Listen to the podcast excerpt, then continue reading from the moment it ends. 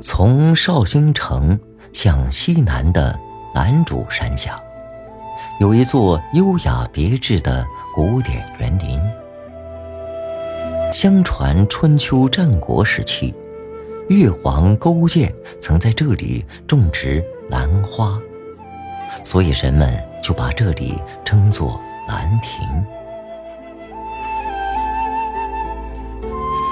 东晋永和九年三月三日，也就是一千六百多年前的那个温暖的春天，王羲之和友人谢安、孙绰等四十一人在这里流觞饮酒、赏谈赋诗。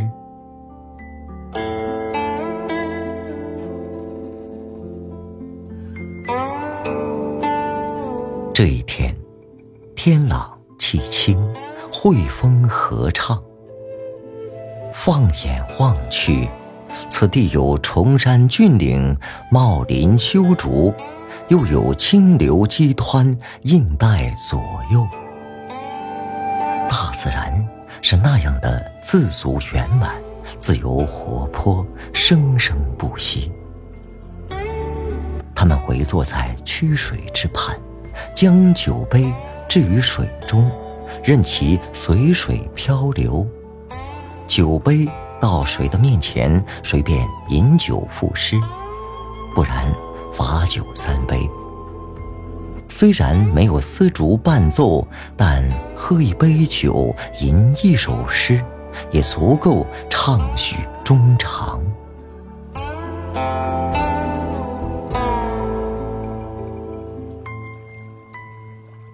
这草长莺飞的暮春时节，诗人抬头看到的是广阔的天空，低头看到的是万物的繁茂。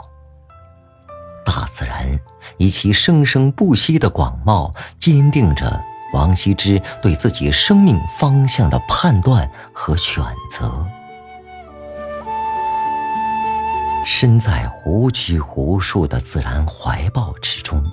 心情才是最舒畅的，何况人生有涯，天地无限，宇宙生机中又包含着多少玄妙，需要用心去领悟才能参透呢？王羲之说：“信可乐也。”这是多么值得快慰的时刻呀！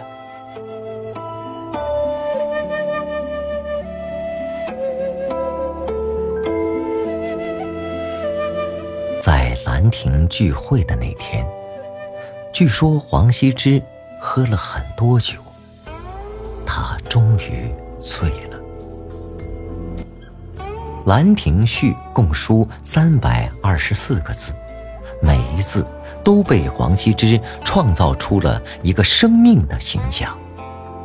特别是二十多个“之”字，更是无一雷同，各具独特的风韵。赞叹他点叶之功，才成之妙。宋代书法四家之一的黄庭坚称扬说：“《兰亭序草》，王右军平生得意书也。反复观之，略无一字一笔不可人意。”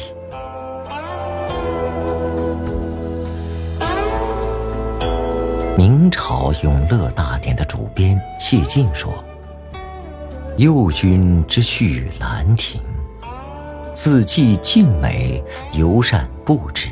所谓增一分太长，亏一分太短。”明代书画大家董其昌写道：“右军《兰亭序》，章法为古今第一。”其字皆应带而生，或小或大，随手所如，皆人法则，所以为神品也。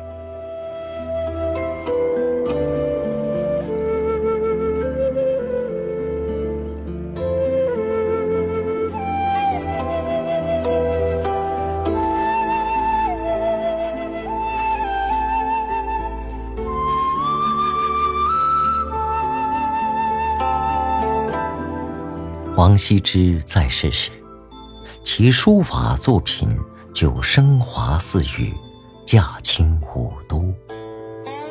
由于上至皇帝，下到百姓，都以王羲之的书法为珍贵，以至于就有人专门模仿他的书法赚钱，可见他的影响之大。唐太宗李世民对《兰亭序》真迹爱不释手，于是诏命书法大家临摹《兰亭序》。我们很难推测李世民是出于一种什么样的心理动机。也许他是想通过对《兰亭序》的临摹来检验一下。那些书法爱臣与王羲之的差异高低，也许他已经想到要将《兰亭序》带入自己的坟墓，故而复制，以求流传呢。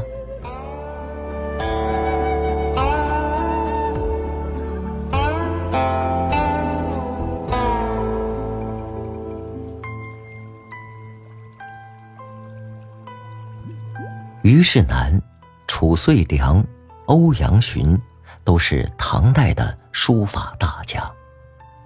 现在传世的黄羲之《兰亭序》的唐代临本，就是出自他们的手笔。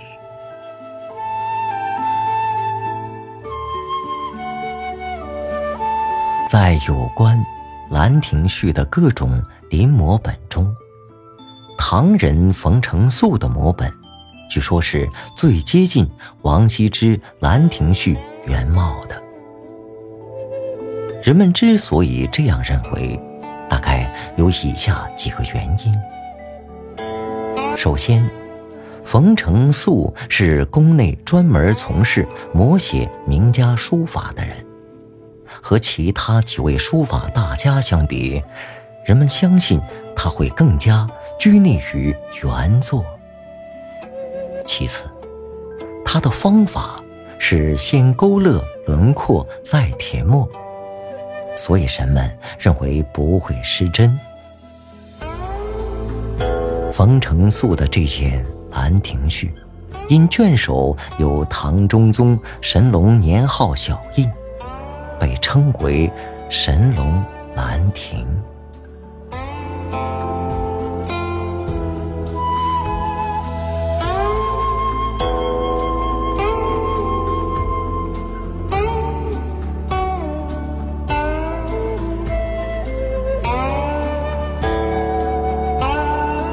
李世民曾亲自撰文的《大唐三藏圣教序》，记述了玄奘和尚西天取经的盛世。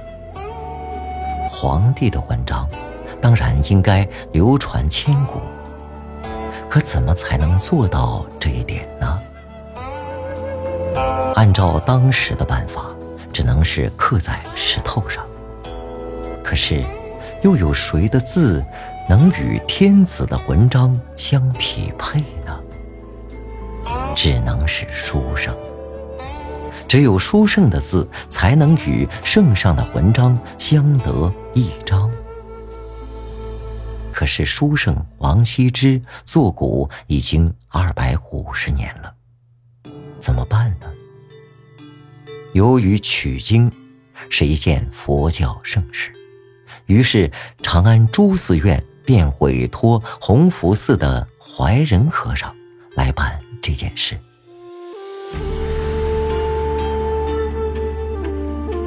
怀仁和尚从内府借得王羲之书记，从中逐字寻找，然后描摹下来，以求丝毫不差。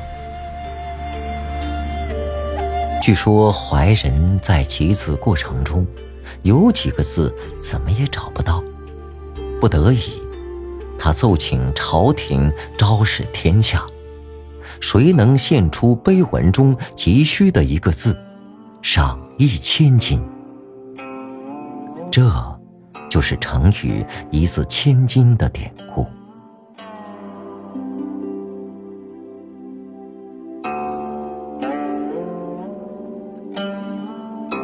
书家写字，要求一气贯之，字与字之间都有安排照顾。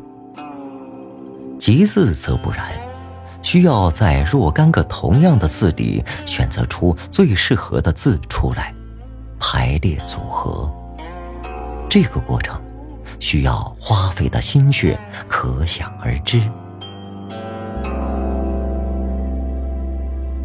怀仁是一个能文工书的和尚，他呕心沥血，历时整整二十四年，终于完成了这项使千百年来学书王羲之的人无不收益的浩大工程。圣教序，至今仍然是学习王羲之行书最好的。范本字帖，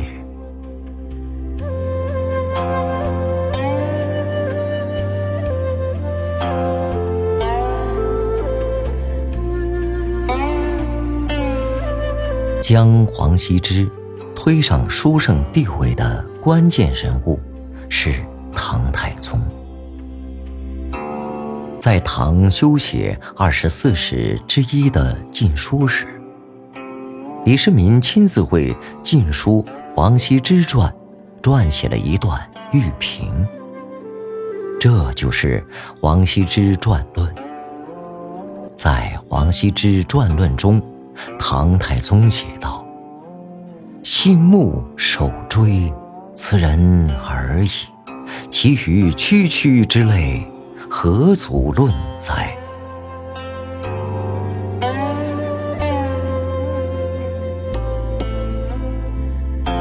武则天，这位被人熟知的中国历史上唯一的女皇帝，还有着不为人知的一面，那就是她还是一位书法家。她曾刻意习练王羲之、王献之父子的书法。王羲之的九世重孙王方庆。将家藏先祖二十八人书记捐献入宫。武则天下令弘文馆分十卷墨勒拓印。由于当时的年号是万岁通天，因此这部聚集了皇室一门几十位书家作品的摹本，被称为《万岁通天帖》。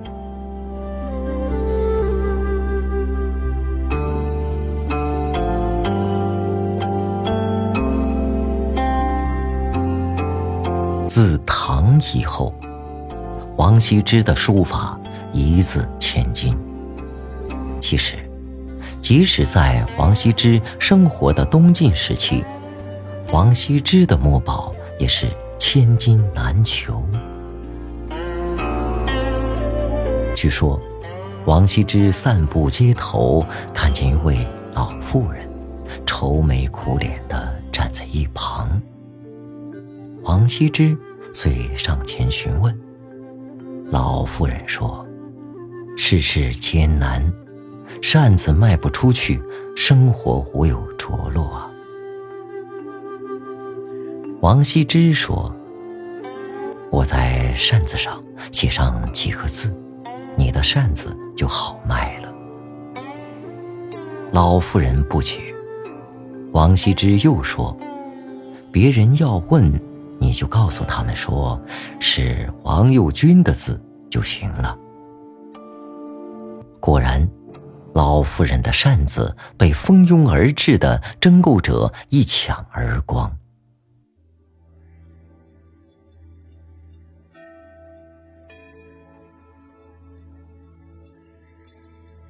也许很多人都想知道的是。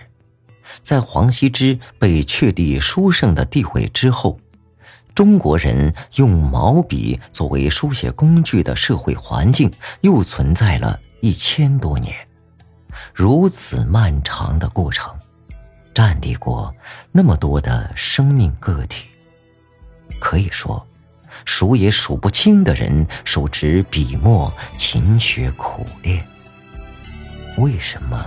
就没有人能够超越他，以至于直到现在，王羲之还是一座在书家们心中永远不可逾越的高峰，令后人高山仰止呢。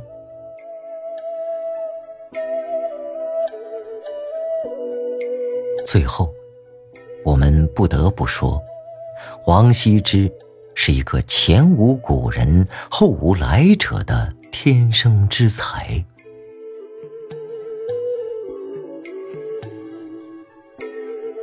同时，我们也感觉到，王羲之已经被人为的端起来了。他摆出一副圣人的面孔，高高在上，云遮雾障的，让人看不清他的模样。我们还是把它放下来吧，让它还原一千六百多年前的那个游走在江南山林之中的王羲之吧。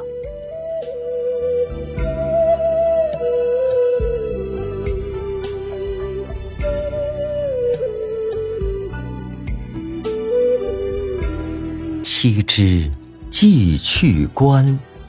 与东土人士尽山水之游，易调回鱼；又与道士徐迈共修浮石、采药时，不远千里，遍游东中诸郡，穷诸名山，泛沧海，叹曰：“我足当以乐死。”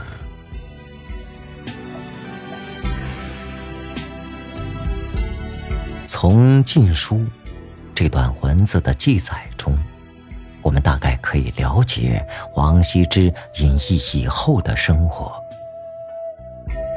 他和他的朋友们在江南的青山绿水间，尽情地享受着生命的欢愉，以至于发出这样的感慨：“我卒当以乐死。”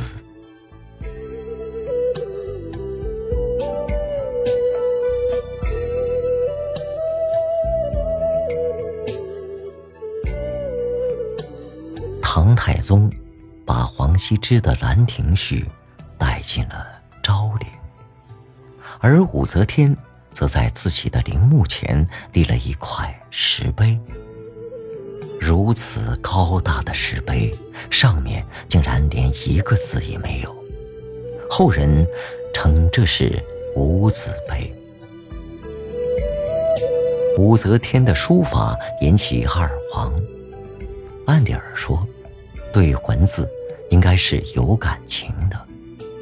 可为什么，在他陵墓前的这块碑，却无只字片语，只留下茫茫的一片空白呢？难道说，他认为自己的丰功伟绩无法用文字表达？或许。是出于对文字的恐惧而不敢有所作为，又能是什么呢？不管怎样，有《兰亭序》为伴，也许会让这位酷爱书法的人在冰冷的地下，同样能感受到一些温暖吧。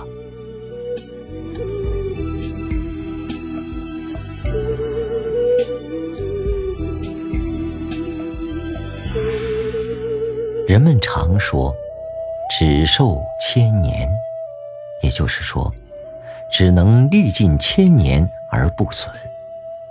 果真是这样吗？我们真希望能是这样。那么，就让我们想象一下吧。假如有一天，昭陵那座巨大的木门被打开之后，那幅一千六百多年前由王羲之亲笔所书的《兰亭序》重见天日的时候，那该是怎样的一种情景？